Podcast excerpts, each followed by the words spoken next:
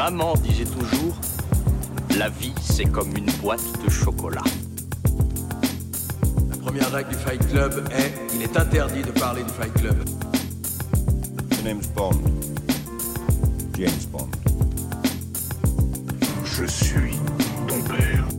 Bienvenue dans ce nouveau numéro de l'Instant Ciné. Comme chaque semaine, je vous retrouve pour parler de l'actualité cinéma, avec pas 5 infos, mais plusieurs infos, beaucoup plus d'infos, une émission un peu spéciale cette semaine, parce que je sais pas pourquoi, on a eu plein d'infos cette semaine, plein de news qui sont sorties dans la planète ciné ces derniers jours. Alors, sans plus attendre, on passe tout de suite aux news. Notre première info concerne le film Raya et le Dernier Dragon, le prochain film Disney qui sortira en exclusivité et surtout sans surcoût le 4 juin prochain sur la plateforme Disney en France. Alors c'est bien sûr un nouveau coup dur hein, pour les exploitants en salle de cinéma français, tout simplement parce qu'ils n'auront pas droit à ce film Disney qui sortira sur les salles. Et c'est d'ailleurs bien sûr extrêmement dommage également pour les spectateurs qui euh, s'enthousiasmaient à l'idée d'aller voir en famille le nouveau Disney dans les salles de cinéma dès leur réouverture. Donc euh, on comprend bien la politique de Disney qui est depuis déjà quelques mois de privilégier au maximum leur plateforme de SVOD Disney. Dans le même genre, le nouveau film de super-héros français Comment je suis devenu super-héros de Douglas Attal que l'on attendait dans les salles de cinéma, en tout cas moi j'attendais énormément ce film dans les salles de cinéma, eh bien le film a été racheté par Netflix et sortira le 9 juillet prochain sur la plateforme en France et dans le reste du monde. Alors euh, là, pour le coup, j'ai des sentiments un peu mitigés parce que d'un côté, le positif, c'est que toute la France ainsi que le monde entier pourra voir le film Comment je suis devenu super-héros, qui est quand même un film de super-héros français, euh, qui n'est pas un, un, film, une simple comédie, mais qui se prend véritablement au sérieux et qui a envie de faire quelque chose, qui a envie d'apporter quelque chose au cinéma français, quelque chose de différent des comédies ou des drames français qu'on a l'habitude de voir. Donc en termes d'exposition, c'est tout à fait incroyable pour le film de Douglas Attal. Cependant, le film a été fait dans l'optique d'être diffusé dans les salles de cinéma et c'est ça qui me peine le plus, c'est que on a la vision d'un réalisateur ainsi que de toute une équipe technique qui a conçu le film en lui-même pour qu'il soit vu dans les salles de cinéma, un peu comme la news précédente qui concernait le film de Disney Raya et le Dernier Dragon. Et ça sera pas le cas, ça sera un film qui sera vu pour beaucoup sur leurs ordinateurs ou même sur leur smartphone, qui est, qui est une déception. Donc une belle visibilité à l'international, mais encore une fois, quel dommage de ne pas voir le film sur grand écran. Qui plus est, moi j'ai encore plus la haine parce que euh, Douglas Attal et Pio Marmaille étaient censés venir présenter le film à l'occasion du Poitiers Film Festival qui s'est déroulé au TAP de Poitiers fin novembre. Et malheureusement, le week-end où ils devaient venir, eh ben, c'était le, week-end où on a été reconfiné pour la seconde fois.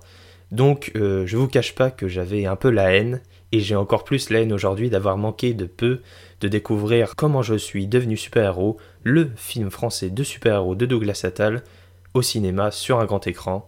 Dommage, mais voilà, donc ça sera retrouvé le 9 juillet prochain en France sur Netflix.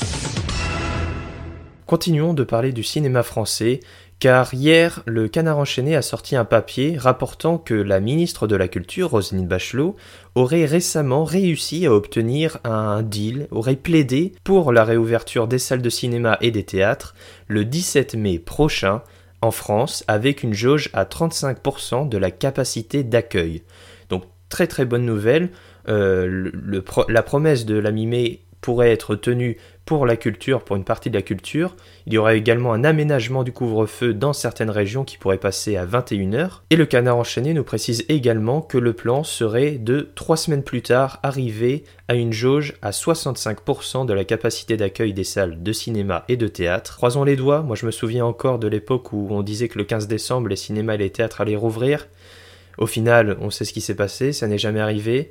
Espérons que cette fois-ci, ça soit la bonne pour la culture française.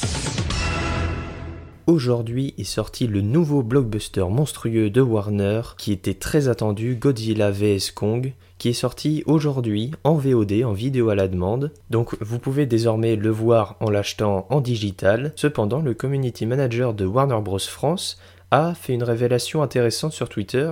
Il a affirmé, donc bah, le, film est sorti en, en VOD, en digital, mais il a dit que une sortie au cinéma était toujours envisagée. Alors, je vous avoue que j'y crois pas trop à cette news. Je vois pas pourquoi le film sortirait en digital puis euh, courant mai ou début juin au cinéma. Ça serait absolument pas rentable et ça n'aurait surtout aucun sens étant donné qu'une grande partie du public l'aura déjà vu soit en ayant acheté le film, soit en l'ayant téléchargé illégalement comme le font beaucoup de monde, sachant en plus que le film est sorti il y a déjà quelques semaines aux États-Unis sur HBO Max. Donc si ça se trouve à l'heure où l'on parle, déjà beaucoup de monde l'ont vu il y a des jours puisqu'ils l'ont téléchargé illégalement sur les internets. On continue avec une news assez surprenante et assez réjouissante également. La semaine dernière, je vous avais parlé d'Indiana Jones 5, le film de James Mangold avec Harrison Ford qui va reprendre le chapeau et le fouet du célèbre archéologue aventurier. Je vous avais dit que John Williams allait composer le film, et bien là cette fois-ci c'est une nouvelle de casting puisque l'acteur danois Mads Mikkelsen a rejoint le casting du film. Mads Mikkelsen que vous avez pu voir peut-être récemment dans le film Drunk de Thomas Wittenberg, ou alors dans des grosses productions hollywoodiennes. Il joue souvent des méchants, hein, Mads Mikkelsen, euh, dans le Robin des Bois de Ridley Scott, euh, dans le Doctor Strange de Scott Derrickson chez Marvel, ou encore il va bientôt reprendre le rôle de Johnny Depp dans la saga Les Animaux Fantastiques. Donc euh, je ne sais pas quoi penser, si ce n'est que Mads Mikkelsen est un acteur formidable. Donc voilà, Mads Mikkelsen qui semble s'amuser comme un petit fou avec sa carrière, enchaînant des tournages euh, de films d'auteurs comme ceux de Thomas Wittenberg ou de Nicolas Winding Refn, et des grosses majors hollywoodiennes comme euh, bah, Casino Royale, les Marvel que j'ai cités, les Animaux Fantastiques prochainement. Donc voilà, bah, GG à lui, bon courage, et j'ai très très hâte de voir ce qu'il peut donner dans la saga Indiana Jones. Ah oui, et c'est Deadline qui nous rapporte cette information. Attends, euh, je suis pas journaliste, mais bon, j'essaie de faire les choses bien quand même. On continue ce tour du monde de l'actualité ciné de ces derniers jours avec Variety qui euh, nous révèle dans un article un entretien entre les journalistes de Variety et l'acteur Alfred Molina qui a bel et bien confirmé qu'il reprendra son rôle du Docteur Octopus, vu dans Spider-Man 2 à l'époque, le film de Salem Raimi qui est sorti en 2004, dans le prochain film Spider-Man, Spider-Man No Way Home. Alors le réalisateur John Watts lui a également affirmé que dans cet univers personne ne meurt réellement, euh, puisque le personnage de Docteur Octopus avait été laissé pour mort dans la saga de Sam Raimi. Donc euh, ça confirme en quelque sorte la théorie du Spider-Verse avec euh, l'idée que euh, voilà, les univers se, se, rencontrent dans ce prochain film. L'acteur a également affirmé que l'on retrouvera son personnage là où on l'a laissé à la fin de Spider-Man 2, du film de 2004 donc et que ainsi une technologie de rajeunissement numérique sera utilisée pour bah, couvrir le temps passé depuis, parce que l'acteur vieillit, le temps passe. La technologie de rajeunissement numérique en CGI, on l'a déjà vu du côté de chez Marvel, notamment pour Michael Douglas dans Ant-Man ou euh, Robert Downey Jr. en Tony Stark dans Civil War. Une technologie qui euh, fait ses preuves, je dirais plutôt qu'elle est en balbutiement. Donc euh, voilà, euh, très bonne nouvelle. Et Alfred Molina, qui est sans doute actuellement visé euh, par des pointeurs laser du côté de chez Marvel pour avoir révélé tout ça. Il le dit lui-même, de toute façon, il n'est pas bon pour garder des secrets. Donc voilà, Alfred Molina qu'on adore et j'ai très très hâte évidemment de le retrouver en Docteur Octopus parce que c'était un méchant formidable en Spider-Man 2. Spider-Man 2 d'ailleurs qui est le meilleur film de Spider-Man. Hein. Pas de débat, rien, je, je le dis, point d'affirmation.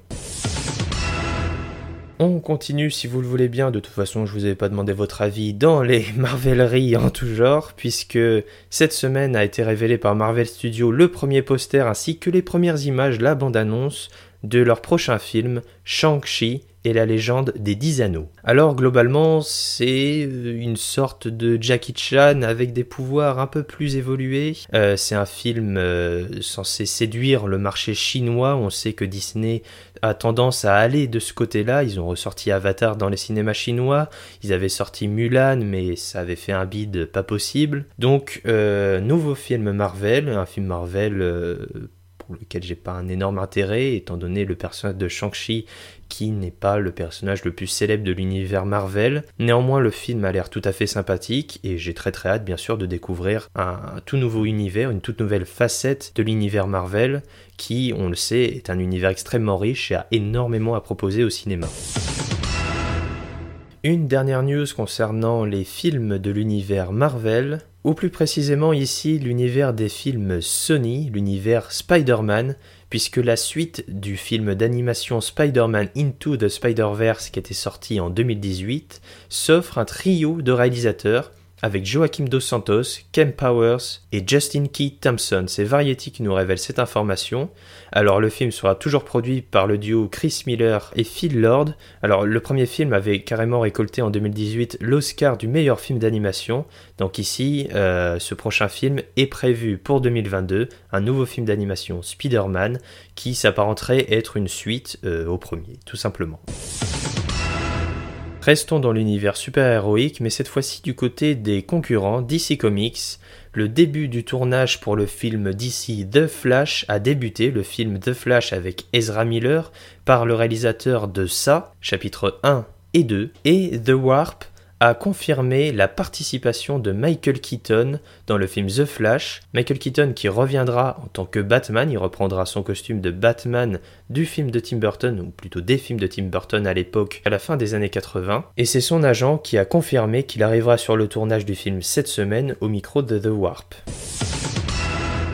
On termine cette émission avec des actus de partout, avec une dernière, celle de la 38e édition du Festival Polar, du Festival du film policier qui se tiendra exclusivement en ligne du 26 au 30 mai, retenez bien la date. Alors la sélection officielle vient d'être dévoilée, ainsi que la billetterie qui est ouverte. Euh, vous pouvez acheter le pass de 40 euros où les films à l'unité sont à 5 euros. C'est exactement comme pour le film fantastique de Gérard May cette année. Une sélection qui regorge de films du monde entier. Vraiment, on a des films qui viennent de partout avec des genres assez différents et euh, vraiment plein plein d'histoires à découvrir. Donc euh, je vous avoue que j'ai fait ma petite sélection et donc c'est à partir du 26 mai et ça s'annonce extrêmement sympathique.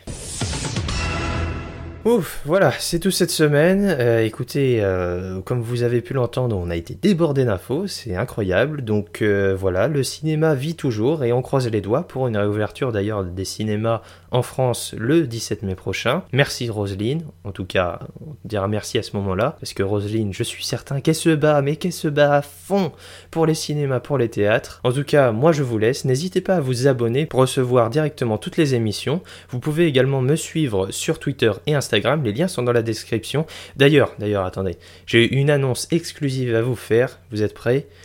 Bon, en vérité, c'est pas si fou que ça. Dimanche, dans la nuit de dimanche à lundi, il y a les Oscars et vous pourrez suivre en live tweet tous les résultats sur mon compte Twitter, atcultmovies86. Je serai là pour vous annoncer toutes les récompenses de la soirée des Oscars. Donc voilà, c'est sur Twitter, atcultmovies86. N'hésitez pas à vous abonner également sur Twitter et bien sûr sur Instagram.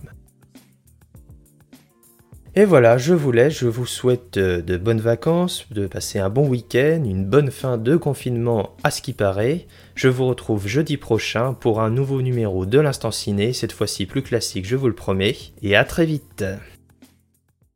Ça dépasse tout ce que j'ai pu imaginer.